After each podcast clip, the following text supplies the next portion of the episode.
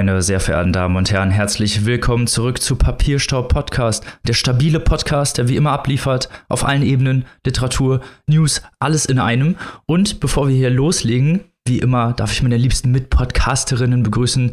Zum einen die Frau mit der großen Leidenschaft für die Bücher aus dem schönen Saarland, die Maike. Hallihallo. Und die Frau, die gerade aufs Meer blicken darf in ihrer Urlaubsstimmung, die Lebanika. Hallo. Und natürlich auch mit dabei der Mann, der hier im Hintergrund die Fäden zusammenhält und dafür sorgt, dass wir alle gemeinsam stabil bleiben, vor allem auch der liebe Robin. Hallöchen. Und da sind wir wieder zurück und steigen direkt ein, ohne Umschweife, ins Vorgeplänkel. Wir machen natürlich unserem Namen als Preislisten-Podcast wieder alle Ehre, denn die Shortlist des österreichischen Buchpreises ist raus und wir hatten in einem Exclusive schon darüber ausführlich gesprochen, was da drauf ist, aber jetzt möchten wir einmal die Shortlist besprechen. Was ist denn da so drauf? Auf was freut ihr euch denn so? Oder wen vermisst ihr vielleicht? Eine interessante Entwicklung, wie ich glaube, ist, dass auf dieser Shortlist Monika Helfer mit Fatih nicht drauf ist die es ja bekanntlich auf die Shortlist des Deutschen Buchpreises geschafft hat, was äh, von uns mit einem Schulterzucken quittiert wurde. äh, die jetzt also in Österreich abgesägt, dafür hier auf der Shortlist, was in Deutschland versäumt wurde, Ferdinand Schmalz, mein Lieblingstier heißt Winter. Annika, ja, genau. Das war, das war natürlich auch tatsächlich eins zu eins genau das allererste, was mir aufgefallen ist. Helfer runter, Schmalz drauf, interessante Entwicklung und auch noch auf der Shortlist Raffaela Edelbauer mit Dave. Haben wir hier im Podcast auch schon vorgestellt, haben wir auch schon damals drüber gesprochen. Finde ich auch interessant, so möchte ich es mal relativ neutral formulieren, dass es Dave auf die Shortlist geschafft hat, weil wir ja so ein bisschen eher unsere Zweifel an dem Buch hatten. Nun äh, kennen wir natürlich nicht alle Bücher der österreichischen Longlist, hatten die aber, nochmal der Verweis auf unser Exclusive zu dem Thema, ähm, alle relativ, ähm, ja, so halbwegs ausführlich vorgestellt. Und ähm, ich muss so spontan sagen, da waren ja dann doch noch vielleicht irgendwie so ein, zwei andere dabei, ähm, die wir auch ganz interessant fanden. Aber sei es wie es ist, Raffaela Edelbauer mit Dave hat es auch geschafft auf die Shortlist. Aber man muss ja auch sagen, wie ich finde, dass Dave bestimmt nicht der Weisheit letzter Schluss ist, wenn es um Romane über KI geht. Da hatten wir ja auch im Exclusive und auch hier, als wir über das Buch gesprochen haben, ausführlich drüber berichtet. Das ist ja gerade so ein Trendthema, auch einfach, weil es in der wirklichen Welt ein wichtiges Thema ist. Äh, das aktuelle Buch von Kazuo Ishiguro, Clara und die Sonne, das beschäftigt sich auch mit KI. Edelbauer hat das aus unserer Sicht ein kleines bisschen unterkomplex gemacht, aber es ist mal ein Internet-KI-Thema, das als Thema zumindest mal beim Deutschen Buchpreis eigentlich komplett fehlt, wenn man ein kleines bisschen die Twitter-Thematik von Identity mal außer Acht lässt, von Mitu Sanyal, ist das ein Thema, das beim Deutschen Buchpreis komplett ignoriert wurde, mhm. was äh, ziemlich blöd ist, wenn man mal schaut, was da draußen vor dem Fenster so passiert, sollte man doch die Bücher über diese Thematiken zumindest mal genauer anschauen, zumal der Deutsche Buchpreis auf der Liste x Bücher hatte, die man locker hätte gegen Dave austauschen können, die irgendwie auch nicht besser waren, ästhetisch oder inhaltlich. Aber ich freue mich, ich muss noch mal drauf zurückkommen. Ich freue mich tierisch für Ferdinand Schmalz, Gewinner des Bachmann-Preises, mit seinem experimentellen Roman, mit Ödön von Horvath verweisen, wo es um den Tod geht, wo ein Mann sich umbringen möchte, indem er sich zu Tode frieren möchte in einer Tiefkühltruhe gleich einem Hirschen. Lest das Buch, wenn ihr den Zusammenhang jetzt nicht verstanden habt. Oder noch besser, hört unsere Folge zu Ferdinand Schmalz. Mein Lieblingstier heißt Winter. Zweimal haben wir es schon besprochen, deswegen will ich nicht allzu sehr ins Detail gehen. Wir hatten eine reguläre Folge mit Schmalz und natürlich haben wir ihn besprochen im Rahmen der großen Buchpreis Longlist Extravaganza. Also das macht mich echt äh, froh. Und ich glaube, diese Anna Bar Nummer, die kommt uns auch entgegen, oder Annika? Ja, doch, doch, ich denke auch. Ich denke auch. Also ich finde auch die ähm, Jurybegründung ganz interessant zu Nil, dem Roman von Anna Bar, den Maike gerade angesprochen hat dass es da also auch um die Macht des Erzählens geht, äh, um Litera was Literatur halt kann. Es ist ein kleines kleines, schmales Büchlein, aber von einer literarischen Wucht, so wird es hier gesagt. Und äh, das macht uns natürlich grundsätzlich neugierig. Das äh, ist auch so ein bisschen, habe ich zumindest das Gefühl, geht vielleicht auch so ein bisschen in die Schmalzrichtung. Da sind es dann zwar keine Rehe, sondern da ist es ein Krokodil, was da eine Rolle spielt. also von daher, Tiere scheinen hier auch irgendwie, ähm, da geht es auch noch um Zoo und so weiter, Tiere scheinen hier auch in diesem Jahr irgendwie eine große Rolle zu spielen, habe ich so den Eindruck. Das ist ja auch mal ganz nett. Das scheint so. Und diesen experimentellen Trend, da steigen wir natürlich immer gerne mit auf den Zug auf. Äh, zwinker, zwinker, falls ihr wissen, ihr wisst natürlich, dass wir die experimentell Aficionados sind hier. Und deswegen uns da sehr drüber freuen, äh, wenn solche Bücher drauf landen. Natürlich auch der Schmalz. Ich erwähne es jetzt zum dritten und letzten Mal. Der Schmalz gehört auf diese Liste und das äh, freut uns sehr, dass er darauf gelandet ist. Ich hoffe, dass er auch diesen Preis gewinnt, muss ich gestehen. Äh, was noch auf der Liste ist, Neun seltsame Frauen von Daniela Chana. Es soll sehr bildlich erzählt sein. Es ist ein Erzählband mit überleitendem Thema, alte Erzählungen in neuem Gewand. Das hatten wir ja hier auch schon beim Deutschen Buchpreis mehrfach. Ich erinnere mal zum Beispiel an die Nibelungen oder auch Dana Gregorcias Die nicht sterben. Das hat uns ja damals auch sehr gut gefallen und ja, ist, ist eine interessante Richtung. Wir waren uns da im Exclusive zum Beispiel gar nicht so einig, wie das äh, aussehen könnte, aber da ist natürlich die Ausführung immer das Wichtigste. Aber ein interessanter Kandidat auf dieser Liste. Äh, zum letzten Kandidaten noch ist Olga Flor mit Morituri. 60 Kurzkapiteln und inneren Monolog zu zusammengepressten Politdorfroman, der direkt äh, an die gesellschaftlichen Themen herangehen möchte, mit einem unglaublich expressiven Cover, mit einer Explosion und äh, was auch sehr interessant klingt, auch diese Dorf-Polit-Geschichten hatten wir jetzt hier schon öfter, zum Beispiel in der letzten Folge mit Krasner Hawkeye. Also ich finde, was man hier sehen kann an dieser Shortlist, an diesen fünf Büchern, die jetzt noch übrig sind, ähm, wenn man das mal so allgemein betrachtet, ist es wirklich, finde ich, eine relativ junge, frische Shortlist. Also wir haben, mhm. ähm, wir haben das Thema KI mit Dave, wir haben ähm, den Schmalz natürlich, gar keine Frage. Jetzt habe ich ihn auch noch mal erwähnt. Aller guten Dinge sind drei. und ähm, wir haben das, was du gerade erwähnt hast, äh, Robin Morituri und äh, neun seltsame Frauen, was du ja auch gerade schon erwähnt hast. Ähm, da waren wir uns ja nicht so sicher, diese neun Musen ist Apoll, aber es ist auch eine, eine äh, Sammlung von, von Erzählungen, die da so ein bisschen ähm, zusammenspielen. Also ich finde, das ist schon von der Auswahl her, wenn man das mal doch vergleicht, um jetzt nochmal auf den deutschen Buchpreis zurückzukommen, wo ja wirklich viel dieses autofiktionale Erzählen und vor allem diese Familiengeschichten im Vordergrund stehen oder standen, auch auf der Longlist natürlich vor allem. Da finde ich, ist diese Auswahl hier doch, kommt die so ein bisschen frischer daher. Oder wie seht ihr das? Was ich auch interessant finde, Annika, ist, dass beim Deutschen Buchpreis ja Bücher auf der Liste sind, die wir als Sachbuch klassifiziert hätten, weil sie in die Memoir-Autobiografie-Richtung äh, gehen, wo wir die Frage wirklich gestellt haben, ist das jetzt Autofiktion, wenn man also wenn gar nicht mehr klar ist, äh, dass überhaupt irgendwas daran fiktional mhm. sein soll. Äh, und hier sind aber dann Kurzgeschichten zugelassen und das ist dann beim Deutschen Buchpreis verboten. Ich mhm. finde, das macht keinen Sinn. Also international gesehen ist bei den aller, aller, allermeisten Preisen sind ja Kurzgeschichtensammlungen zugelassen. Ich finde, da sollte sich der Deutsche Buchpreis wirklich mal Gedanken drüber machen, ob man nicht Kurzgeschichtensammlungen, die sich ja auch sehr schlecht verkaufen, das ist, wird ja auch häufig überhaupt nicht verlegt, weil sich Kurzgeschichtensammlungen eh schon schlecht verkaufen, dass man denen nicht vielleicht mal ein bisschen Aufmerksamkeit verschafft durch den Börsenverein des deutschen Buchhandels, indem man sie zulässt, indem man ihnen Rampenlicht gibt, wenn man findet, dass die Qualität vorhanden ist und dafür die Sachbücher vielleicht beim Sachbuchpreis auszeichnet. Meine total crazy Idee von mir. Damit breakst du jetzt aber die Laws, Maike. ich finde, ich find, das ist ein super Vorschlag. Also ich finde das wirklich, wirklich toll.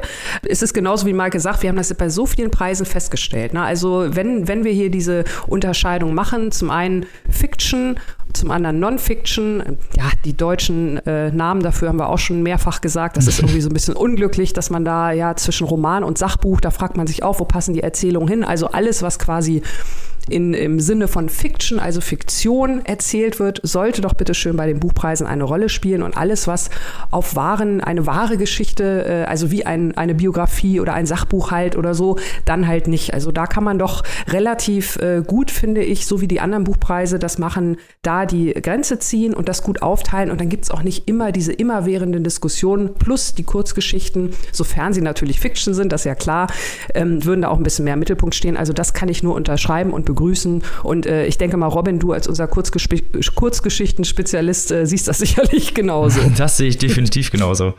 Kurzgeschichten werden viel zu wenig teilweise beachtet. Aber um nochmal auf deine Ursprungsfrage zurückzukommen, liebe Annika, ich finde auch, diese Liste ist sehr jung und äh, vor allem halt auch thematisch einfach unterschiedlich. Also nicht so viel alles gleich, also nicht so viel eben Autobiografie oder Familiengeschichte oder sowas, sondern alles irgendwie in eine unterschiedliche Richtung. Und dadurch finde ich, macht es diese, diese Liste so interessant und vielleicht auch in der Gänze lesenswert, um sie miteinander zu vergleichen. falls ihr da in den Papierstoff-Struggle mit einsteigen wollt. genau, ja, vor allem, wenn man mal überlegt, das kommt ja auch noch hier beim österreichischen Buch Buchpreis on top hinzu, dass das ja sozusagen nur die Liste der in Anführungszeichen Alteingesessenen ist. Es gibt ja noch die Shortlist Debüt, die haben wir auch im Exclusive vorgestellt, wo nochmal also wirklich Debütantinnen äh, sozusagen eine eigene Liste bekommen. Das finde ich ist auch eine sehr gute Sache. Die könnte man auch für andere Preise übernehmen. Auf jeden Fall. Zumal wir ja gleich eine Autorin haben, die zum Beispiel den John Leonard Prize der US-amerikanischen Kritikervereinigung National Book Critics Circle gewonnen hat. Ha! Das ist eine Überleitung. Da staunt ihr. Definitiv. Jetzt hast du dich ja schon selber überkleidet, aber ich bin jetzt sehr gespannt, was du uns zu erzählen hast, liebe Maike, über toxische Beziehungen und andere Verwicklungen. Wir sprechen jetzt, und ich freue mich ganz besonders, über Carmen Maria Machado, das Archiv der Träume. Da können wir gleich auf das rekurrieren, worüber wir im Zusammenhang mit dem österreichischen Buchpreis gesprochen haben. Denn Carmen Maria Machado wurde bekannt mit einer Haltet euch fest Kurzgeschichtensammlung, ihr Körper und andere Teilhaber. Da könnt ihr mal im Internet gucken, was sie dafür alles gewonnen hat und für wie viele Preise sie nominiert wurde. Das ist der, der helle Wahnsinn. Also sowas habe ich selten gesehen. Das ist wirklich unglaublich. Die KritikerInnen sind durchgedreht, unter anderem eben dieser wichtige John Leonard Prize der amerikanischen Kritikervereinigung und zwar vollkommen zu Recht ein wirklich faszinierendes feministisches Buch. Und jetzt reden wir aber über ihr Memoir Das Archiv der Träume auf Englisch im Original In the Dream House. Das hat auch schon einen Lambda Award gewonnen und wurde von zahlreichen Publikationen wie der New York Times und dem Time Magazine zu einem der besten Bücher des Jahres erklärt. Wir finden jetzt mal raus, warum das so ist. Und zwar nicht alleine, denn ich hatte die große Ehre und Freude, mit der hervorragenden, wunderbaren, supernetten Carmen Maria Machado zu skypen, äh, ihr ein paar unverschämte Fragen zu stellen. Und die hat mir einfach alle beantwortet, weil sie spitzenmäßig ist. Schauen wir erstmal, worum es geht und dann lassen wir sie zu Wort kommen. Ich möchte aber an dieser Stelle jetzt schon sagen, das gesamte Gespräch werdet ihr auf unserer Steady-Seite finden. Steady, für die, die das noch nicht wissen, ist eine Plattform, auf der man unserer Community beitreten kann. S-T-E-A-D-Y, ihr kennt es mittlerweile. Einfach eingeben bei Google und Papierstau. Da unterstützen liebe Menschen die Produktion unseres Contents und bekommen deswegen Exclusives, äh, wurde eben auch schon angesprochen, Interviews und so weiter. Häufig werden die Interviews hinterher ähm, öffentlich gestellt. Dieses Interview werden wir nicht öffentlich stellen. Das ist ausschließlich für unsere Steady Community. Vielen Dank an die lieben Menschen, die unseren Content nicht nur konsumieren, sondern auch mit ihrem hart verdienten Geld unterstützen. Das könnt ihr übrigens machen schon für 2,50 Euro im Monat. Also quasi für den Gegenwert von einer Tasse Kaffee. Und ihr wisst ja, wie das ist. Je mehr Leute wenig Geld geben, äh, desto schneller haben wir viel Geld, dass wir dann eben nicht in Rennpferde, dressierte Affen oh, oder ich muss, meine, ich muss meine Bestellung canceln.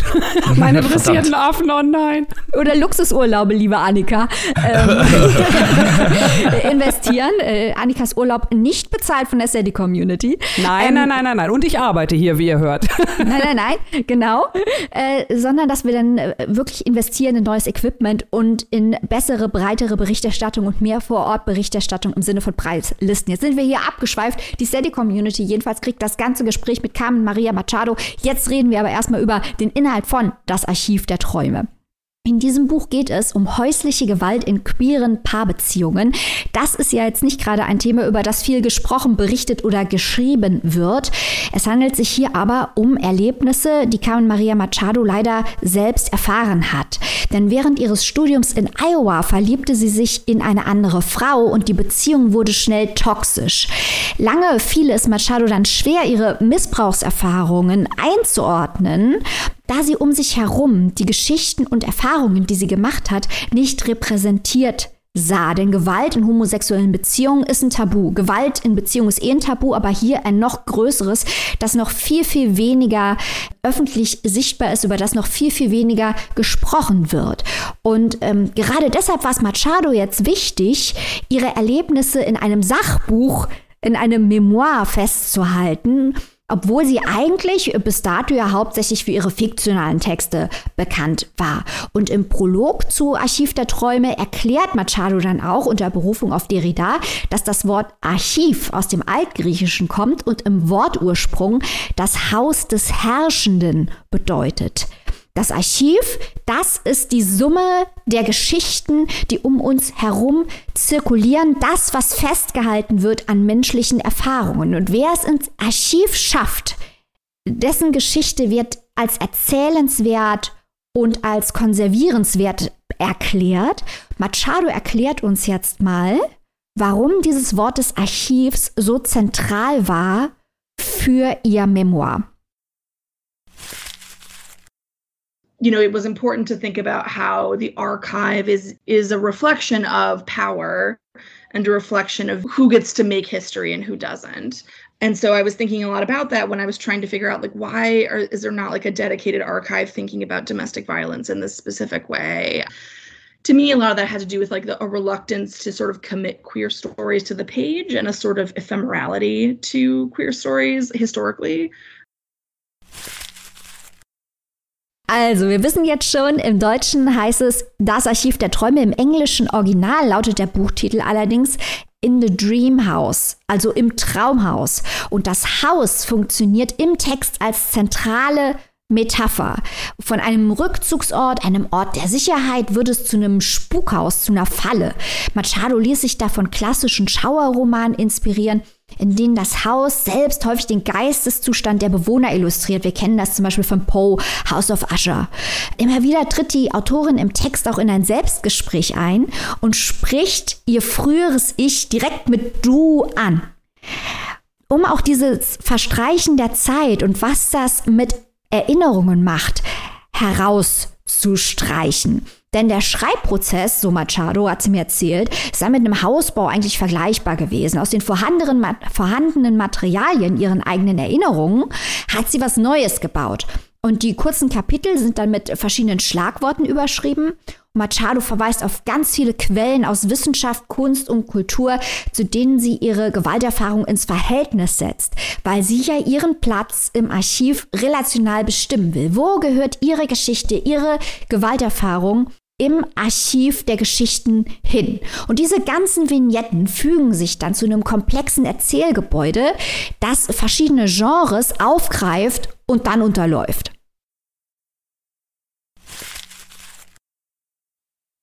you know a reader will have a certain expectation from a certain genre and then you can sort of subvert that expectation and it, there's like a real pleasure to that and so genre just became the organizing principle of the project I wanted to be able to, yeah, like find myself in other things. And so I just ended up pulling from a million sources that really surprised me, like some that I wasn't really expecting.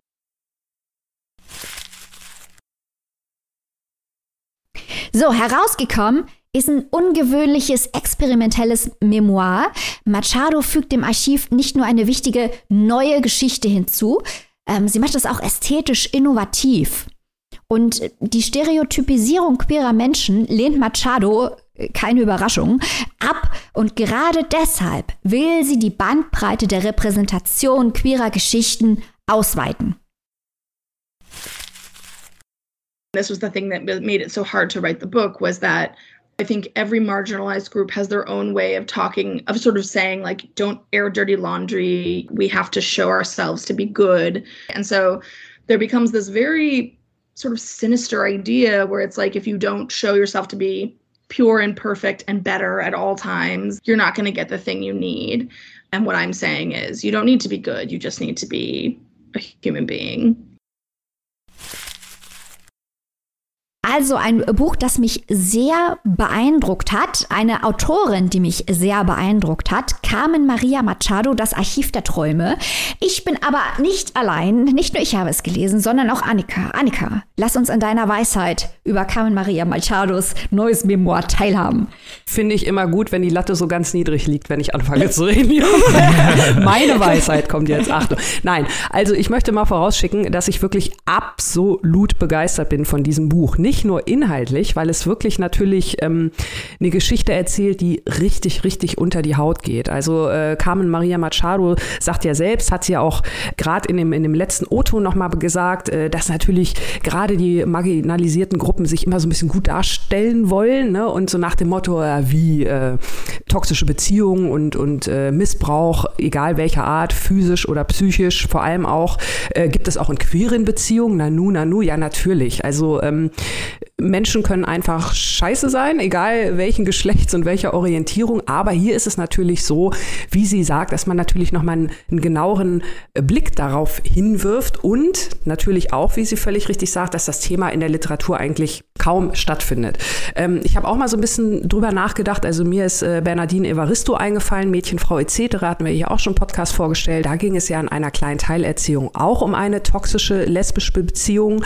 Das war schon äh, sehr beeindruckend beeindruckend hier bei Carmen Maria Machado. Ähm, zum einen ist es natürlich das Hauptthema eines ganzen Buches und zum anderen ist es halt auch ein Memoir. Das heißt, diese Geschichte ist halt wirklich passiert, real, ohne Ende, geht unter die Haut. Ich finde, wie sie das beschreibt, von Anfang bis Ende, es nimmt einen mit. Und das ist nicht das einzig Tolle an dem Buch, was mich so begeistert hat, sondern, Maike, du hast es vorhin schon angesprochen, die Art, wie es geschrieben ist. Also ich finde, dieses Buch kann man auch eigentlich äh, durchaus als kleines Pro-Seminar in Literaturtheorie sehen, weil äh, diese Kapitel, wie die alle geschildert sind, ähm, also Wahnsinn. Also sie, sie switcht die Genres, sie switcht die Literaturformen. Ähm, es gibt äh, Überschriften, die halt immer so ein bisschen vorwegnehmen, was im Kapitel ähm, passiert. Aber das ist kein Spoiler, weil man ist so gespannt, wie sie es genau umsetzt. Und sie trifft es halt immer. Ne? Also sei es irgendwie das Traumhaus als Textaufgabe oder das Traumhaus als Mehrdeutigkeit oder das Traumhaus als PR. Und ähm, immer genau das, was dieses Schlagwort vorgibt, ist halt der Inhalt dieser Vignette. Also also das fand ich sensationell gut umgesetzt. Und was mir auch noch richtig, richtig gut gefallen hat, sind die Fußnoten. Sie setzt sehr, sehr, sehr viele Fußnoten und die beziehen sich immer auf Märchen, also immer auf bestimmte Tropes äh, sozusagen, also bestimmte Dinge, die in Märchen äh, vorkommen, ne? sei es, äh, denkt euch was aus, äh, die, die äh, böse Schwester oder man, man wird bestraft, wenn man irgendetwas Bestimmtes tut oder irgendetwas Bestimmtes nicht tut. Also alle Sachen in ihrer Beziehung, die sich irgendwie negativ auswirken oder fast alle sind mit einer entsprechenden Fußnote und einer entsprechenden Märchenstrafe, so möchte ich es mal vielleicht nennen, belegt. Und das fand ich also von der Machart her, dieses Buch 1a, das hat mich unheimlich fasziniert. Und das, wie gesagt, abgesehen vom Inhalt der an und für sich, also selbst wenn es, sage ich mal, eins zu eins äh, einfach nur in Anführungszeichen runtergeschrieben wäre, äh, chronologisch einfach nur wie eine Erzählung wäre es schon super. Aber dadurch, dass es halt ähm, stilistisch noch diese besondere Ebene hat, ist das für mich hier ein absoluter Gewinner. Ja, also ich könnte dir nicht noch mehr zustimmen, Annika. Also ich bin wirklich auch extrem beeindruckt äh, von diesem Buch und äh, Machado ist ja auch so eine irrsinnig kompromisslose Autorin. Das hat man schon in ihrer Kurzgeschichtensammlung gesehen, wo dann wirklich solche brutalen Klopper drin sind wie äh, The Husband Stitch und so könnt ihr mal lesen, könnt ihr mal googeln. Unfassbar. Das hat alles eine Kompromisslosigkeit auch sich selbst gegenüber und gleichzeitig ist es aber so intelligent eingefügt in dieses große Netz aus Verweisen. Also sie hat sich so geschickt in dieses Archiv selbst eingefügt, wie ein mhm. Puzzlestück, ein Archiv, in dem sie und ihre Geschichte nicht vorgesehen sind. Und wenn man das Buch zuschlägt, dann ist man auch vollkommen überzeugt, welche Dringlichkeit es hat, diese Geschichten in das Archiv aufzunehmen und zu besprechen. Aus den Gründen, die du auch ganz am Anfang deiner Ausführung gerade erwähnt hast, Annika, nämlich, oder wie auch Cam Maria Machado selber eben in dem O-Ton gesagt hat, ähm, marginalisierte Gruppen müssen nicht diese Respektabilitätspolitik verkörpern. Mhm. Die müssen nicht gut sein, die müssen nicht pur sein, die müssen nicht rein sein. Es reicht, dass sie auch Menschen sind, so wie alle anderen auch. Und äh, das wird wirklich, also dieses politische Ansinnen wird hier mit einem so faszinierenden ästhetischen Konzept verknüpft und das, was ein Memoir sein kann. Hier könnten wir jetzt auch noch mal auf den Deutschen Buchpreis eingehen. ähm, Machado haut den wirklich echt mal um die Ohren, was ein Memoir sein kann. Und sie sagt noch nicht mehr, das wäre autofiktional. Wenn, wenn sie da, da jetzt autofiktional zugesagt hätte, hätte ich das verstanden, hätte ich sofort durchgehen lassen. Ganz einfach, weil es so viele literarische Querverweise und so weiter hat.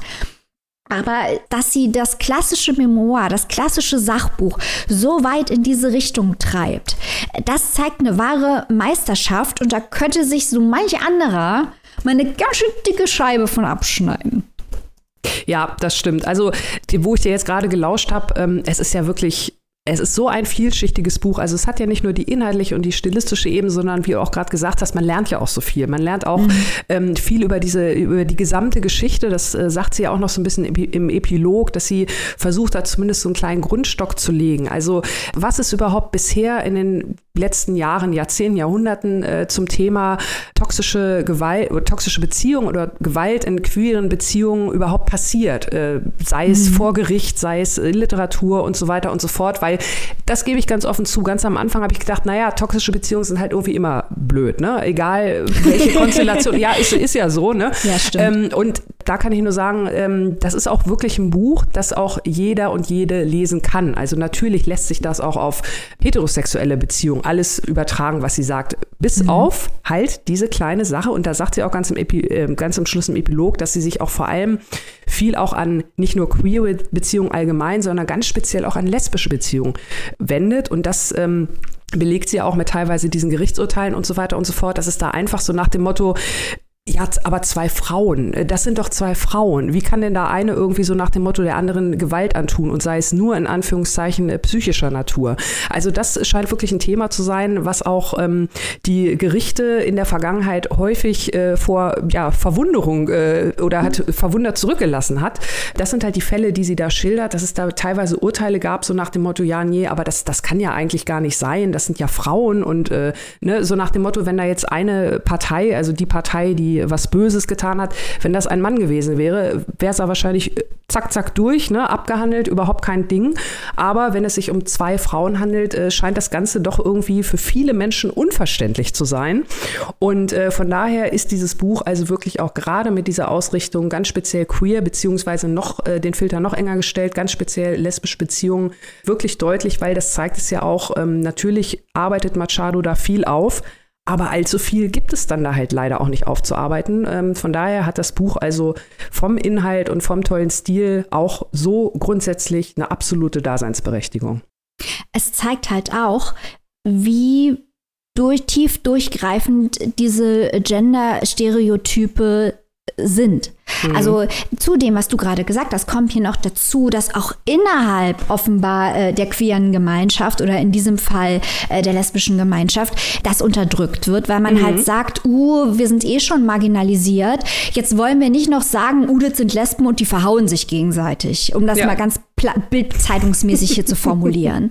Also dass quasi auch innerhalb der Gemeinschaft da kein Zusammenhalt für die Opfer stattfindet, weil man Angst hat, dass es zur weiteren Marginalisierung der gesamten Gruppe beiträgt. Und das ist ja auch, äh, da kann man auch nicht sagen, das betrifft mich nicht, wenn man heterosexuell ist, weil zum Beispiel eine vergleichbare Mechanik tritt ja ein, wenn Frauen Männer schlagen. Die werden ja auch nicht mhm. ernst genommen, die mhm. männlichen Opfer.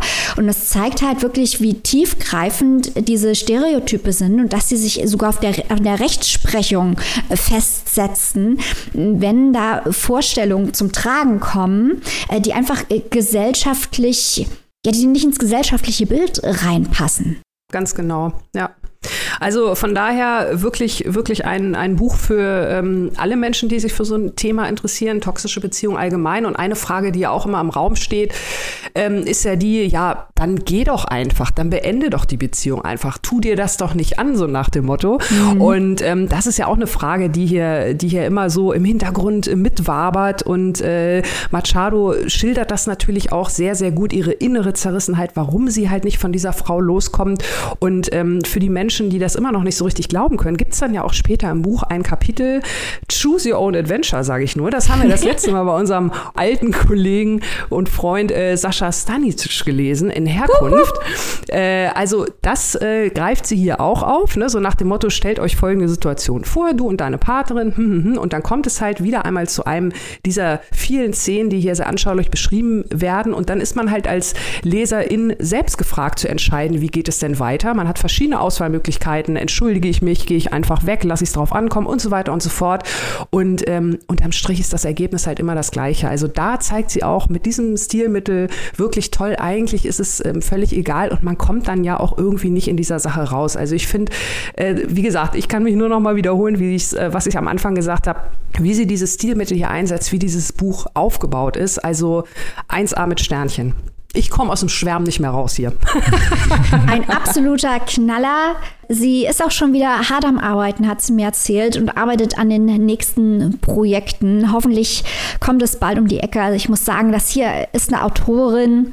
Wenn man sie in ein Netzwerk aus anderen AutorInnen einfügen wollte, würde ich sie in die Nähe von Utessa Moschweg rücken, muss ich sagen. Mhm. Oder? Ja, ja, ja. Mhm. ja.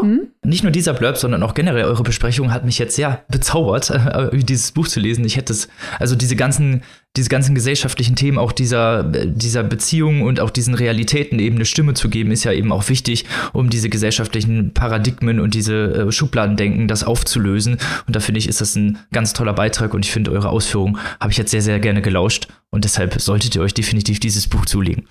Wir geben zwei Daumen hoch und äh, ich bin jetzt total heiß auch auf die Kurzgeschichten. Das wollte ich noch schnell sagen. Mehr Material, wir wünschen uns das. Wo und für wie viel kann man sich das denn erwerben, liebe Maike? Also Ihr Körper und andere Teilhaber ist auch auf Deutsch übersetzt äh, erhältlich äh, bei unseren Freunden von Klett Cotta. Das ist sehr gut, aber noch viel besser ist das Archiv der Träume. Oh, ich sehe gerade, der deutsche Untertitel ist Roman. Das ist ja verrückt. Was? Das ist ja verrückt. Warum schreiben die denn auf die Website Roman, Eclet Cotta? Warum erzählt mir denn Carmen Maria Machado ausführlich, das sei kein, das sei ein Sachbuch? Okay, gut. Wir gehen da jetzt nicht weiter drauf ein. Hört das Interview mit Carmen Maria Machado. Ich habe Receipts, dass es sich hier um ein Sachbuch handelt. ähm, Böser Blick in Richtung Buchpreis. das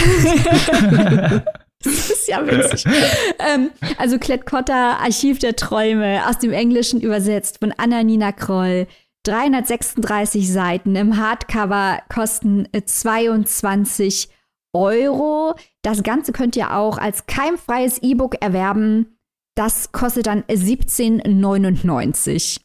Da solltet ihr loslaufen, liebe Leute, aber nicht bevor wir weitermachen mit dem nächsten interessanten Buch auf unserer Liste. Und zwar geht es jetzt in die Sonne, aber nur theoretisch, denn auch viel Dunkelheit ist dabei. Liebe Annika, erleuchte uns. Ja, ich habe jetzt einen Roman dabei, der in, äh, zu großen Teilen in Marokko spielt, aber wie Robin schon sagt, äh, ist es kein, keine leichte Urlaubslektüre, ganz im Gegenteil. Wir haben ja heute, äh, wir kommen jetzt von toxischer ähm, Beziehung zu psychischen Erkrankungen. Also ihr seht schon, wir haben ja heute wirklich die locker leichten Themen im Gepäck, nicht. Ähm, und zwar ähm, stelle ich hier heute der leere Platz vor von Marion Karausche. Ein Roman, wirklich ein Roman, liebe Maike, in diesem Fall. Ich bin immer noch total Ja, konsterniert. ja, ich bin, bin auch, das äh, hatte, ich, hatte ich gar nicht äh, gesehen. Das ist ja wirklich skurril. Also was? Gut. Da steht nicht nur Roman drauf, das gibt's ja wohl nicht. Ja, ja, es ist, auch, es ist auch ein Roman drin. Worum geht es hier? Marion Karausche. Ähm, vielleicht das mal ganz kurz äh, vorweg. Zum einen, warum dieses Buch hier in dieser Show vorkommt. Äh, zum einen hat mich die Thematik natürlich sehr interessiert. Ich sage ja gleich noch was zum Inhalt. Und zum anderen fand ich auch die Biografie der Autorin total spannend, weil das ist Marion Karausches erstes Buch. Sie ist in Deutschland geboren, aber in Madagaskar aufgewachsen, hat dann in Paris studiert, lange als Dolmetscherin gearbeitet und lebte bis Anfang 2021 mit ihrem Mann und den Kindern im Nahen Osten. Da hat sie als Übersetzerin gearbeitet. Das heißt, Frau Karausche ist schon viel rumgekommen in ihrem Leben und von daher überrascht es auch kaum, dass ihr Debütroman auch, hatte ich gerade ja eingangs schon gesagt, zum größten Teil in Marokko spielt. Dort lebt nämlich die Familie, um die es geht. Wir werfen hier einen Blick auf die Protagonistin. Das ist Marlene. Marlene ist verheiratet mit Martin und die beiden haben zusammen zwei Kinder, Kai und Amy. Und die leben deshalb in Marokko. Ähm, ja, aus beruflichen Gründen würde man wohl sagen, auch schon ziemlich lange. Also die Kinder sind dort eigentlich aufgewachsen, sind dort auch zur Schule gegangen und äh, die beiden äh, oder die vier, die ganze Familie lebt da halt also in Marokko in der sogenannten besseren Gesellschaft. Also da, äh, wo sich die, die Menschen, äh, die ein bisschen Geld haben, ja, man trifft sich dann zum Feiern und äh, hat eine, ein entsprechendes Leben, einen entsprechenden Luxus, einen entsprechenden Lifestyle mit Nanny, mit HaushälterInnen. Also wichtige Themen sind dann da. Wo kommen die denn her? Aus welchen Ländern? Da wird dann nochmal abgestuft. Also das ist so in ungefähr die Szenerie, in der wir uns dort bewegen.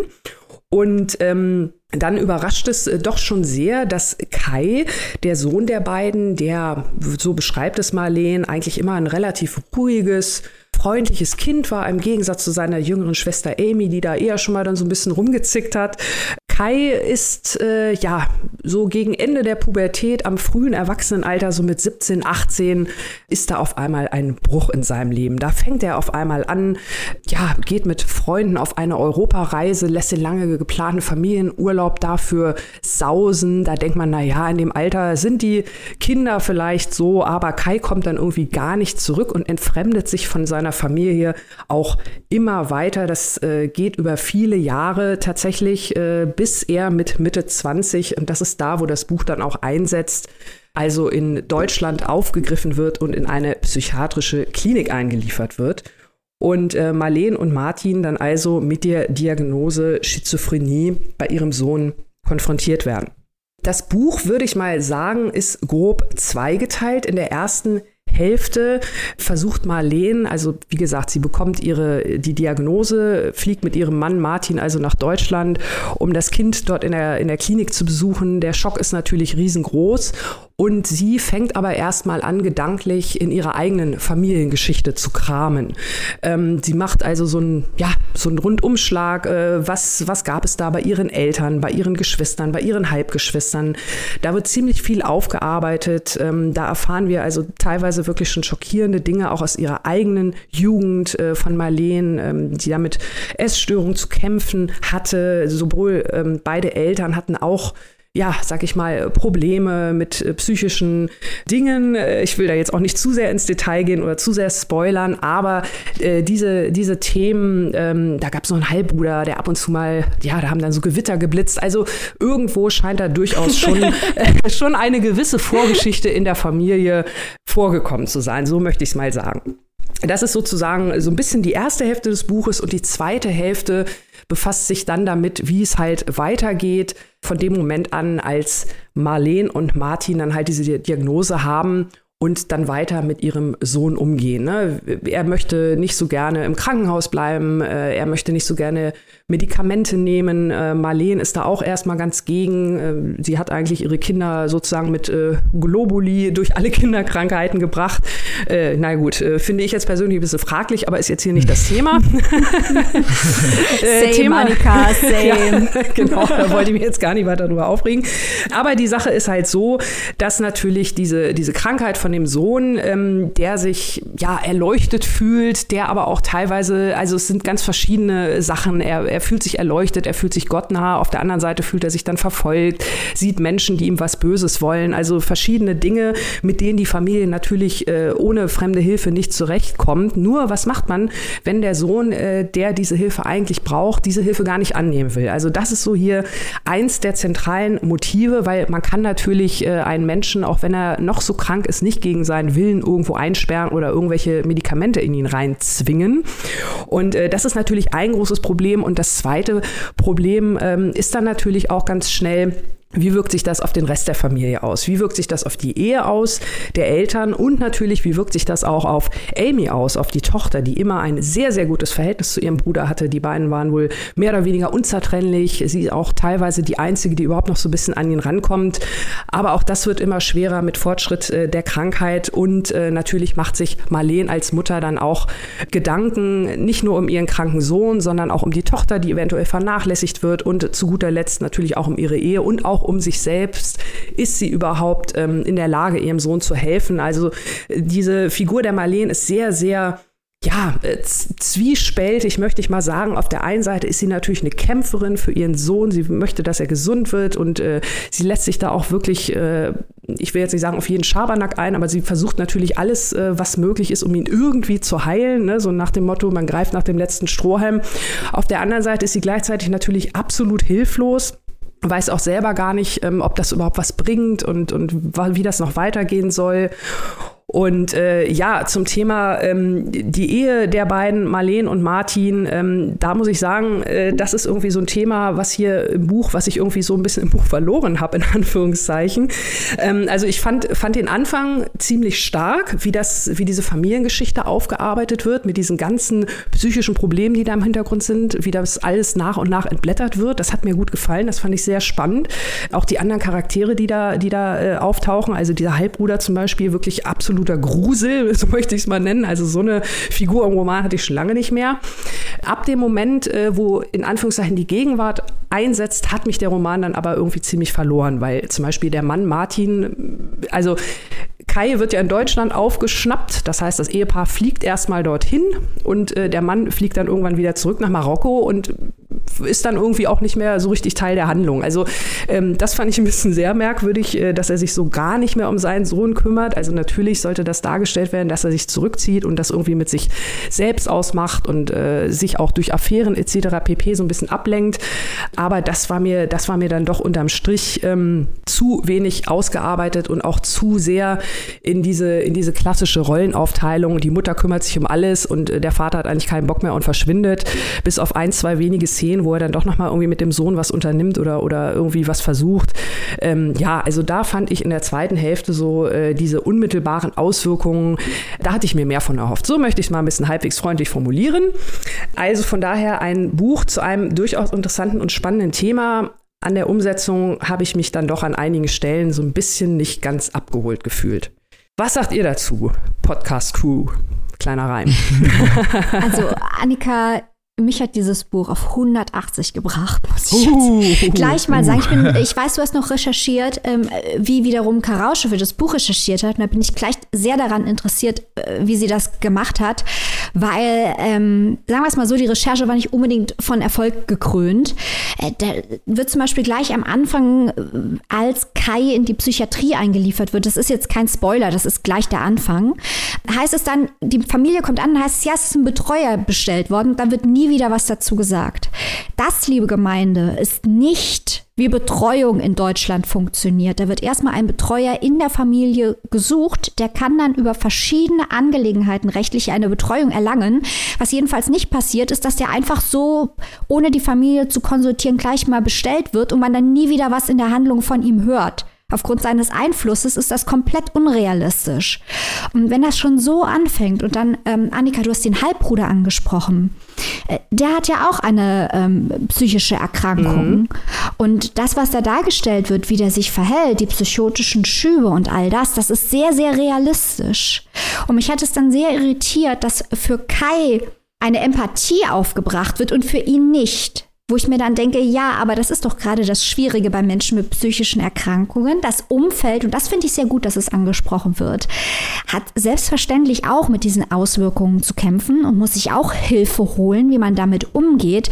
Das wird hier aber sehr, sehr wenig äh, konsequent umgesetzt. Und was mich ganz besonders gestört hat, was mich richtig wütend gemacht hat, ist, es ist natürlich vollkommen richtig, was du sagst, dass die Mutter jeden Quatsch versucht, um ihrem Sohn zu helfen. Das ist auch absolut verständlich.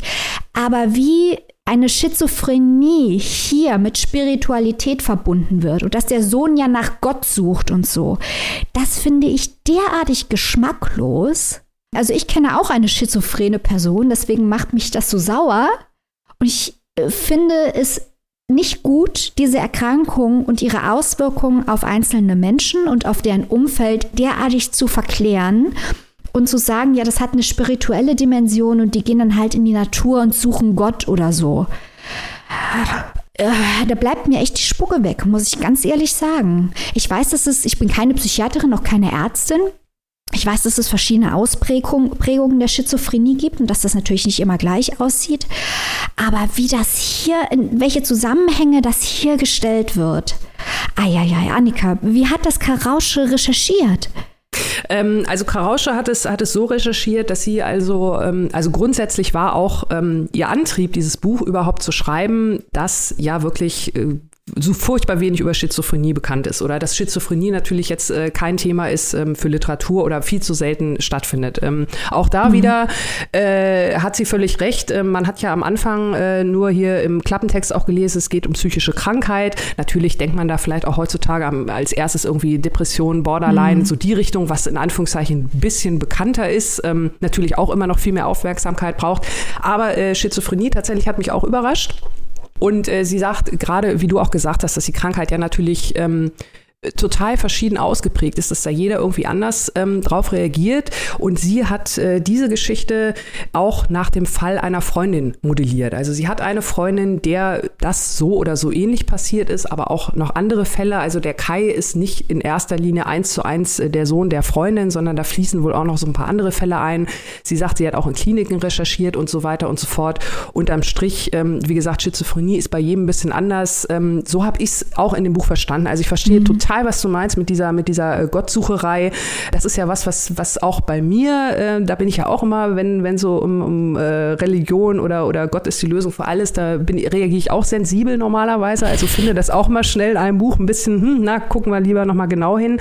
Aber hier werden ja tatsächlich auch noch andere Dinge. Also auch dieser, dieser Verfolgungswahn zum Beispiel mhm. oder überhaupt dieses gar nicht so sehr, äh, ich, so hatte ich es teilweise auch gelesen. Vielleicht kann man das auch so ein bisschen auf verschiedene Arten und Weisen lesen. Ich weiß es nicht gar nicht so sehr nach dem dem Motto äh, zwingend, ich bin durch Gott erleuchtet, sondern, sondern allgemein, ich bin erleuchtet. Ich habe die Weisheit allgemein, ich habe jetzt den kompletten Durchblick oder was auch immer, auf welcher Ebene sich das, auf welcher Ebene ähm, sich das dann abspielt, können wir ja vielleicht irgendwie gar nicht beurteilen. Also ich verstehe durchaus, was du meinst, ähm, Maike, aber ich denke, ich, ich weiß nicht, ähm, vielleicht ist es wirklich, dass es jetzt in dem Fall der Freundin, dass da wirklich vielleicht so eine extrem religiös geprägte Auslegung war von diesem Fall. Das würde ich ihr dann in dem Fall tatsächlich zugute halten, weil letzten Endes, ja, kann man es nie wissen. Und ich meine, unterm Strich, eigentlich ist es ja auch so ein bisschen fast egal, was der Sohn erzählt. Das Problem ist ja, dass er sein Leben halt überhaupt nicht mehr auf die Reihe kriegt. Ja. Also er war ja auch äh, der ja. Vorzeigesohn, er war äh, ein super Schüler, alles tippitoppi und ähm, läuft jetzt also wirklich total asketisch, total verwahrlost, äh, ist monatelang irgendwo in, in Südamerika unterwegs, äh, pumpt sich damit Drogen voll, weil er meint, er müsste da jetzt eine andere Erleuchtung finden oder was auch immer. Und ähm, vielleicht sind dann die Gründe unterm Strich auch egal, äh, wenn du siehst, dass dein Kind irgendwie in den Abgrund gleitet, aus welchen Gründen auch immer, du kannst es da nicht rausholen. Ähm, und ich finde, das, zumindest das äh, kam hier dann doch sehr gut rüber. Und eine Sache vielleicht noch zum Betreuer, vielleicht ist der mit dem Vater ein Bier trinken gegangen. es geht, es geht, also das mit dem Betreuer ist einfach, äh, also einfach Quatsch, ja. Aber nochmal dazu, nur um das klarzustellen, das ist genau mein Punkt, dass es eigentlich nicht so wichtig ist, was jemand, der unter schwer schweren psychotischen Schüben äh, leidet, was der sagt, was der so alles sieht. Mhm. Und das ist ja eigentlich der Punkt. Wie gehst du als Familie damit um, wenn jemand zumindest schubweise nicht zurechnungsfähig ist, du ihm aber seine Selbstbestimmung natürlich eigentlich auch nicht wegnehmen willst. Du möchtest ihm ja ein normales Leben ermöglichen. Das sollte die eigentliche Frage sein.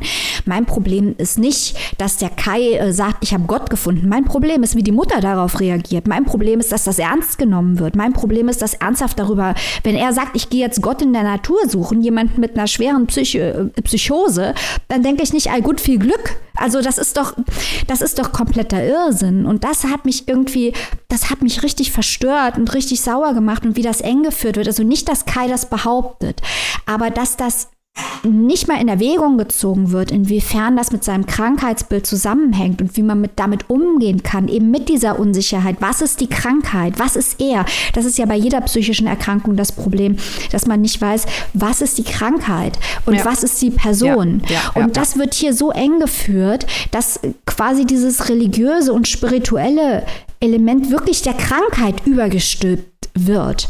Und das finde ich richtig gefährlich. Da kann ich euch nur zustimmen. Also ich habe das Buch auch gelesen und hatte genau diese ähnlichen Probleme wie ihr. Es ist ja eine sehr, sehr emotionale Darstellung, gerade auch die Beziehung zwischen der Mutter und dem Sohn, wie es früher war und wie es äh, später war. Es ist ja diese Zäsur, die da stattfindet zwischen diesen Ereignissen, bis er weg war und dass er eben dann in den Dschungel geht und später erst wirklich auflöst, was, was da tatsächlich auch passiert ist oder wie ihn das beeinflusst hat. Aber äh, diese ganze Beziehung, die er auch darunter leidet und eben auch die Marlene, die ja unter dieser unter diesen ganzen Verhältnissen leidet und selber ja auch irgendwann so depressiv wird langsam. und äh, daran auch zugrunde geht, weil sie auch keine Hilfe bekommt. Ne? Also abgesehen von diesem fehlenden Betreuer generell auch irgendwie fehlende Hilfe. Sie hat ja irgendwie wirklich gar keine richtigen Bezugspunkte. Er setzt auch ja irgendwann seine Medikamente ab. Das ist ja auch sowas, wo man eigentlich von außen sagen müsste, okay, da müsste man einschreiten irgendwie. Und es sind immer so Dinge, die von, wo man von außen dann mit Unverständnis reagiert oder beziehungsweise äh, diesen, diese Szene irgendwie hinterfragt. Und das hat mich irgendwie auch ein bisschen rausgezogen aus der Geschichte. Äh, zum anderen fand ich die Sprache und generell das ganze Erzählen recht konventionell. Es wird halt von allen Seiten geschildert, die gesamte emotionale Bandbreite, gerade von Marlene, wird auf alle Seiten geschildert. Sie überlegt dann auch, wie sich andere Leute fühlen, gerade auch die Schwester zwischendurch oder ihr Ehemann, die dann auch eigentlich nur in ihren Gedanken vorkommen, sie sich aber nicht wirklich mit ihnen auseinandersetzt. Und das äh, fand ich halt auch im so eine Ebene, die bisschen zu drüber war oder zu viel war, fand ich. Also diese ganze emotionale Bandbreite war mir einfach an einigen Stellen zu breit gefächert, zu, zu, ja, zu sehr in, in den monologischen, äh, in den Monolog, in den Gedanken, in den eigenen Gedanken sich verstrickt. Also ich meine, es soll natürlich auch diese Gefangenheit zeigen, aber es war mir an, an sich an einigen Stellen einfach ein bisschen zu viel. Habt ihr das auch so gesehen, oder? Ja, ich, ich finde es interessant, dass du gerade die Sprache nochmal erwähnst. Ähm, also ich hatte auch äh, am Anfang vor allem so ein bisschen das Gefühl, ähm, du hast ja gesagt, die Sprache sehr konventionell. Ich würde sogar vielleicht noch einen kleinen Schritt weiter gehen. Ich habe die Sprache teilweise sogar so ein bisschen als antiquiert empfunden. Und dabei meine ich jetzt nicht irgendwie 18. bis 19. Jahrhundert, sondern eher so 50er, 60er Jahre. Ähm, vielleicht, wenn man mal so, ein, so einen äh, Roman aus dem Bücherregal der Eltern irgendwie rausgezogen hat. Da fand ich die teilweise wirklich sehr konventionell antiquiert. Und und das im Vergleich oder äh, in Kombination mit, äh, mit diesem doch recht stereotypen konventionellen Familienbild, ne? die Mutter, die sich um alles kümmert, der Vater, der halt irgendwie eine Affäre hat und die zwei Kinder. Hm, hm, hm, äh, und da habe ich mich tatsächlich auch gefragt, ist das jetzt gewollt oder ähm, ja, mehr oder weniger einfach äh, Zufall, so nach dem Motto, äh, da so ein bisschen runtergeschraubt, damit man sich vielleicht auch mehr auf die, auf die äh, reinen Emotionen also konzentriert. Also da sind bei mir am Ende auch so ein paar Fragezeichen übrig geblieben.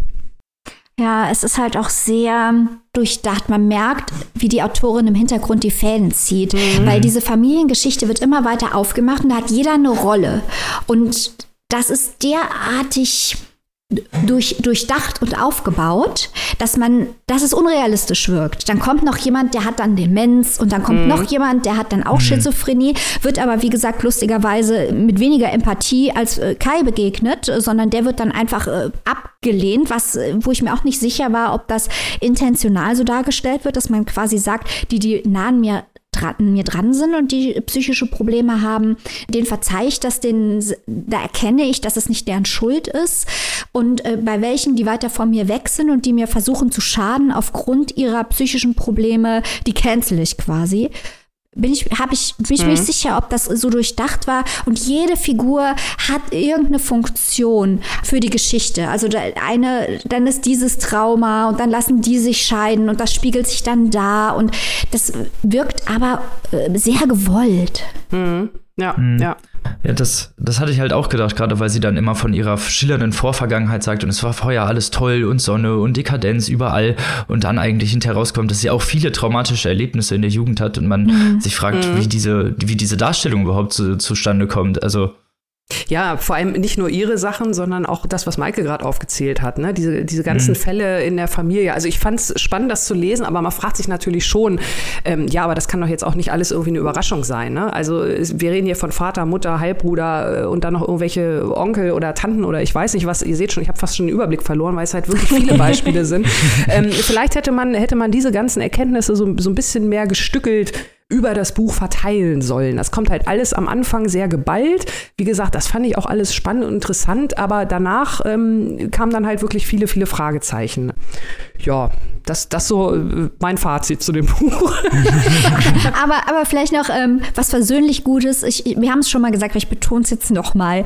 Es ist wirklich gut, dass auf diese Krankheit geschaut wird, die sehr komplex ist und es ist auch wirklich gut, dass darüber gesprochen wird, dass die Angehörigen unter Druck geraten, weil das ist ja ein riesengroßes Tabuthema. Da haben wir ja schon mhm. mal im mhm. Bereich Pflege drüber gesprochen, als wir über demente Menschen gesprochen haben und gesagt haben, dass es ein großes Tabu ist für Pflegende zuzugeben, dass sie von der Situation überfordert und mhm. belastet sind, weil dann das Umfeld unter Umständen in Frage stellt, ob sie überhaupt ihre Angehörigen lieben und mhm. ob sie die nicht abschieben wollen oder sonst irgendwas. Das ist ein riesengroßes Problem für Pflegende, die die unter Druck geraten und ähm, das nach Hilfe fragen oder das Zugeben der Überforderung ist ein Tabu.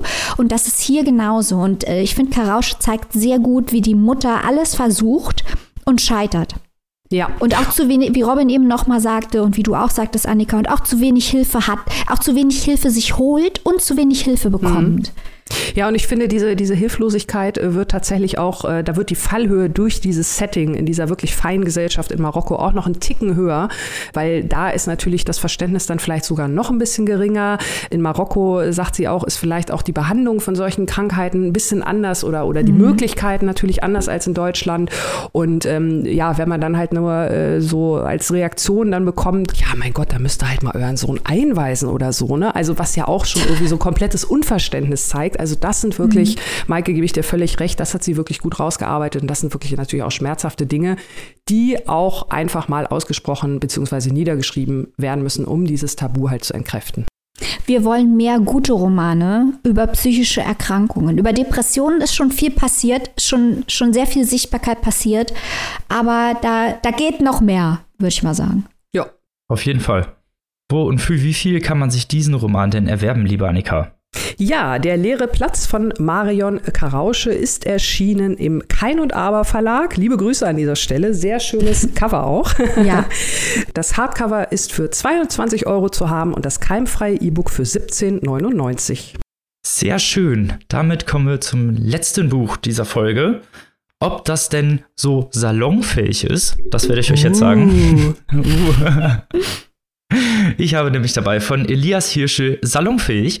Äh, Elias Hirschel, kurz zum Autor, ist 94 in Wien geboren das heißt, er ist sogar zwei Jahre jünger als ich und ist äh, äh, erfolgreicher Autor, Poetry Slammer, Musiker, äh, Theatertextschreiber. Also der hat schon äh, sehr, sehr große Runden gedreht im kulturellen Kontext und da wird man auch ein wenig neidisch, muss ich gestehen. Er hat bei den 2014 äh, in den österreichischen Poetry Slam Meisterschaften den ersten Platz gewonnen und 2015 wurde er Dritter bei den Poetry Slam Europameisterschaften in Estland. Er hat äh, bereits fünf Bücher geschrieben, mit unter anderem mit Titeln wie Meine Freunde haben Adolf Hitler getötet und alles, was sie mir mitgebracht haben, ist dieses lausige T-Shirt. Außerdem macht er noch Musik, wie ich gerade gesagt habe, Punk, Post-Punk, also äh, das sind natürlich auch wieder Themen. Wir lieben Punk.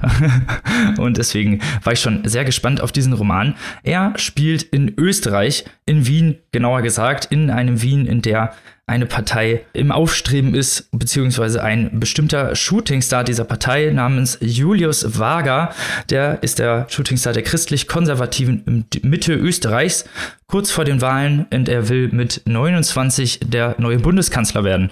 Ein Typ mit zurückgegelten schwarzen Haaren, der immer ausladende Gesten macht und immer mit einer sehr ja, ruhigen, einlullenden Stimme spricht. Und wenn euch da so Parallelen in die Realität äh, offeriert werden, weil so jemanden gibt es ja, der vor kurzem sein Amt niederlegen musste, äh, Sebastian Kurz. Ähm, dann liegt ihr da bestimmt nicht falsch mit, denn nicht nur ästhetisch, sondern auch inhaltlich nähert sich der Julius Wager Sebastian Kurz an. Aber erstmal zum Roman zurück. Der Erzähler ist ein namenloser Protagonist, ein kleines Licht in dieser politischen Riege, in, diesem, in dieser Partei und hat eine ausgewachsene Obsession von Julius. Er eifert ihm nach, er möchte, er eifert seine Gesten nach, er macht seine Gesten nach, er möchte ja, ihm nahe sein, er liebt ihn, heißt es sogar an einer Stelle. Also er ist wirklich so der Untergebene, er sieht zu ihm auf, er weint, wenn er ihn im Fernsehen sieht. Also die größte Art von Leidenschaft, die man sich so vorstellen kann, von Fanleidenschaft, aber eine schon ziemlich ausgewachsene Obsession. Der Protagonist ist ein unglaublich unsympathischer, dekadenter Charakter, fährt einen Porsche 911er, äh, hat einen Gehstock mit einem Pferdekopf drauf und äh, genießt die Aussicht von seinem 120 Quadratmeter Apartment auf die Skyline Wiens und äh, trägt auch diesen ganzen Lebensstil vor sich her. Ihm sind Marken ganz wichtig, generell äh, Boss, Hugo Boss im Slimfit und dieser Hugo Boss Slimfit spielt ja auch noch eine größere Rolle. Da muss natürlich immer reingekleidet werden, es muss immer auf ähm, ja, die Oberfläche geachtet werden, auf die Ästhetik, wie schaut man aus, wie schaut man in der Gesellschaft aus und die ganze Gestik, die Rhetorik, alles ist ganz wichtig. Um das zu lernen, hat er nicht nur eine Rhetoriktrainerin, die ihm ständig irgendwelche Tipps gibt, sondern auch eine Psychotherapeutin, mit der er eigentlich äh, mit der er seine Familiengeschichte bespricht, zumindest augenscheinlich seine Familiengeschichte, denn das muss man auch wieder sagen, er, man weiß, man kann ihm nie so wirklich ganz vertrauen. Er lügt häufig und belügt auch seine Kollegen, er findet irgendwelche Geschichten und auch der Leser ist ständig in der Schwebe, was, es stimmt hier eigentlich, was ist hier nur erfunden. Er ist so immer in Scheinsorge, tut er auch so, als wäre so ein voll guter Samariter, indem er dann dem Obdachlosen 20 Cent zusteckt und ihm ganz wichtig für ihn in die Augen schaut, damit er ihn als menschliches Wesen wahrnimmt und geht sich dafür danach als Belohnung äh, ein Stück Torte in einem renommierten Hotel bestellen, das wahrscheinlich 20 mal so teuer ist wie diese 20 Cent, die er dem Obdachlosen gegeben hat. Also wirklich so ein ganz, ganz übler äh, Schleimbolzen.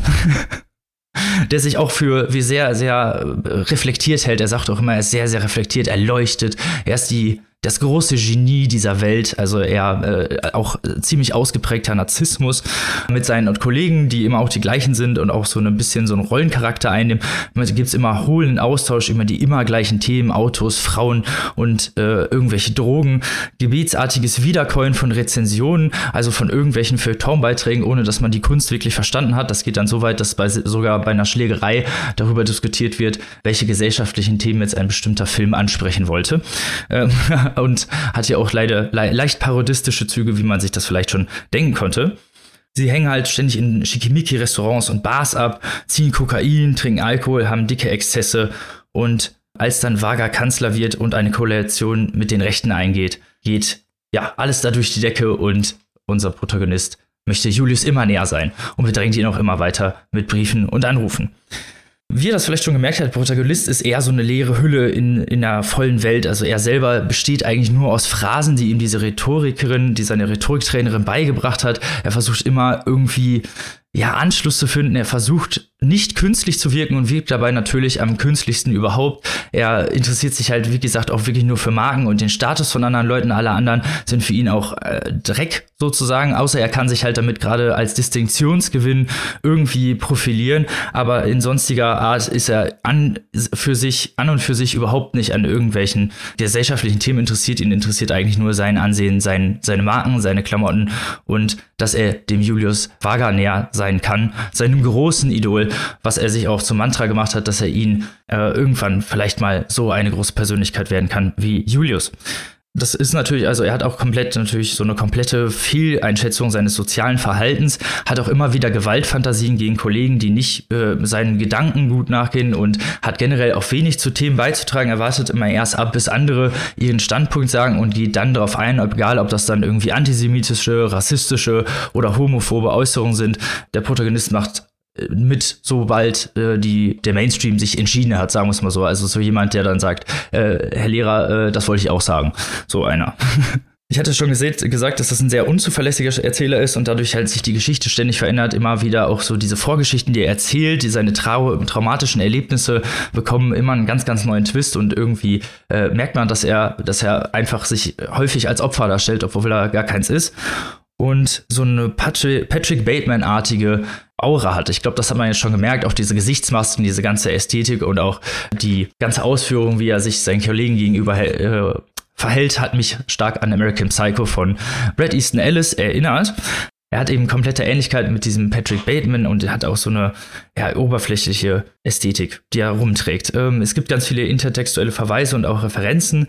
Es ist so ein Kontrast zu Bateman ist zum Beispiel, dass er den Hass zumindest augenscheinlich anfangs eher nach innen richtet, selbst so eine Selbstkasteiung stattfindet, teilweise sogar eben äh, physisch, dass er seinen Kopf gegen die Wand schlägt oder sich sonst in irgendeiner Weise Schmerzen zufügt, wenn er irgendwas sieht, was ihm nicht passt.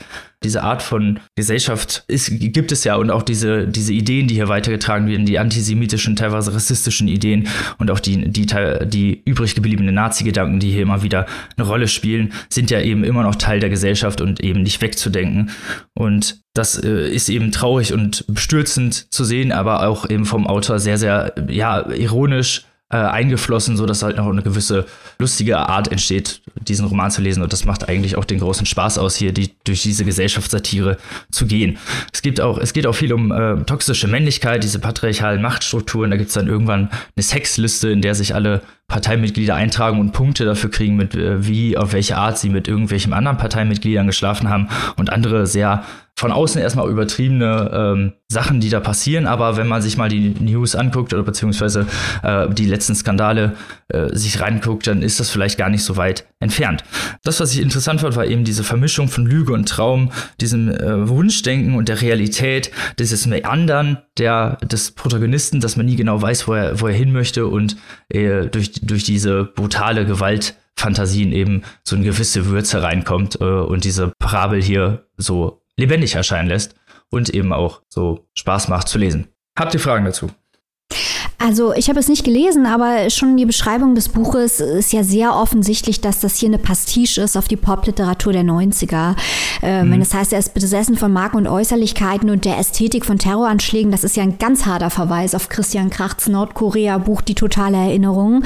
Was ist der Sinn davon, diese Pastiche auf die Popliteratur zu schreiben und das dann mit der gegenwärtigen österreichischen Politik zu verbinden? Das ist, eine, das ist eine gute Frage, weil zumindest für mich war es, dass diese popliterarischen Elemente natürlich ganz klar gesetzt sind und eben dadurch diese Parodie der Gegenwärtigkeit äh, verinnerlicht wird, weil äh, diese Popliteratur ja eben was von Ausgrenzung hat und eben auch diese Abgrenzungsmechaniken hier sehr, sehr deutlich dargestellt werden, eben bei einer politischen Riege und einer politischen Ausführung, also eben hier dieser christlich-konservativen, der da auf den Deckel gibt. Also ich, ich habe äh, auch eine Frage. Zum einen möchte ich einmal ganz kurz anmerken, ähm, dass äh, ich von dem Cover ein wenig überrascht war von dem Buch. Äh, wir sagen ja immer, wir reden nicht über Cover, aber tun es ja dann irgendwie doch in letzter Zeit. Also Ästhetik ich, der Oberfläche, Annika. Ja, ja, genau, genau. Also äh, ich habe wirklich so dieses Cover gesehen, auch mit der Schrift und so und diesem Typen, der da aufgedrückt ist. Also es hat schon was irgendwie von äh, Fifty Shades oder so. Ähm, fand ich schon ein bisschen sehr skurril, aber ähm, so wie ich es richtig verstanden habe, soll es ja auch so eine Art Parodie sein. Ich habe jetzt noch mal eine Frage. Du hast ja schon äh, vorhin sehr schön diesen Patrick Bateman-Vergleich herausgearbeitet. Und der Verlag äh, bewirbt es ja auch so ein bisschen als eine Art Austrian Psycho. Und ähm, die Parallelen, die du ja gerade schon rausgearbeitet hast, betreffen ja hier, sei es jetzt Marken, Drogen und so weiter und so fort. Mich würde mal aber interessieren, inwiefern der Psycho äh, Teil von Austrian bzw. American Psycho hier übernommen wurde. Also bei American Psycho, wir erinnern uns, ähm, da war man sich ja überhaupt nicht sicher, diese ganzen Gewaltfantasien, sind das jetzt Fantasien? Äh, ist der Bateman äh, ein irrer Mörder oder spielt sich das vielleicht alles nur im, in seinem Kopf und damit auch in unseren Köpfen ab? Ähm, spielt diese Dimension, äh, also Gewaltfantasien hast du gerade schon angesprochen, spielt diese Dimension mit dem, äh, was ist real, was ist Fantasie, wie weit geht dieser Typ wirklich, wie irre ist das Ganze tatsächlich, spielt das hier in dem Buch überhaupt auch eine Rolle oder ist das dann doch eher, ähm, wie du es gesagt hast, so eine, so eine äh, etwas ja, einfachere, in Anführungszeichen, äh, Parodie ohne so eine Grübelebene, so möchte ich es mal nennen? Also zu diesem Psycho-Element kann ich auf jeden Fall sagen, dass das drin vorkommt. Ich darf nicht äh, darauf eingehen, wie und in welcher Form, weil es sonst krasser Spoiler wäre, aber äh, es kommt auf jeden Fall drin vor, dieser, dieser, diese Ebene. Also bei, wie du schon gesagt hast, ist ja bei Brad Easton Ellis offengestellt und hier ist es auch nicht ganz klar, weil wie, wie ich schon vorhin ausgeführt habe, er ja einen auch ständig belügt mhm. und man nie genau weiß, wer ist dieser Protagonist eigentlich und was ist seine Vorgeschichte, was hat er eigentlich für einen Rang inne, weil das Einzige, was er wirklich machen darf, ist die Blumen von dem Julius Gießen. Das ist die einzige Verbindung, die die eigentlich auch zueinander haben. Also da kommt dann ähm, das Psycho-Element erst spät zum Tragen, aber es kommt auf jeden Fall zu tragen, um deine Frage hoffentlich zu beantworten. Ja, ja, also das, das heißt, der, der Vergleich hinkt nicht, sondern er ist schon da auch angebracht an der Stelle. Das war ja Genau, der ist, schon, der ist schon sehr angebracht. auf jeden Fall. Und das äh, fand ich sehr gut zu lesen, obwohl man natürlich überhaupt nicht gern in diesen Kopf dieses super unsympathischen Typen steckt. Also man ständig denkt sich bei jeder zweiten Seite, oh mein Gott, bitte hör auf zu reden. Also der ist wirklich so unglaublich unsympathisch. Der Autor hat in einem Zeitinterview darüber über, übrigens gesagt, es ist anstrengend, sich so viel mit einem unsympathischen Protagonisten auseinandersetzen zu müssen. Also selbst Elias Hirschel hat das anscheinend nicht so gut gefallen im Kopf des namenlosen Protagonisten. Äh, du hast ja auch die, die äh, tagesaktuell oder du hast ja auch die aktuellen Entwicklungen in Österreich angesprochen. Man wünscht sich ja da fast schon einen tagesaktuellen Epilog jetzt nochmal hinten ran, dann wahrscheinlich, oder? Oh, das wäre gut. Zur Update. ja, ja. Vielleicht in einer späteren Auflage. Also ihr solltet diesen Roman auf jeden Fall lesen. Es ist ein unglaublich großes Spektakel. Äh, politische Bühne, popliterarische Anspielungen, also dass wir da Freunde von sind, das müssen wir euch ja jetzt nicht erklären, aber ihr solltet diesen Roman auch lesen, weil es ist ein unglaublicher Spaß, obwohl es genauso bestürzend ist, aber genau das soll ja Literatur machen, provozieren. Gefühle erregen. Und genau das hat es gemacht auf jeden Fall. Und es ist halt eben auf eine sehr charmante und ironische Weise erzählt.